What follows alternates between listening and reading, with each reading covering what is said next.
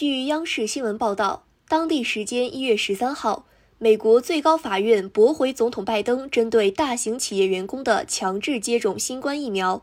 及定期病毒检测的政策，但批准了针对某些卫生保健工作者的疫苗接种强制令。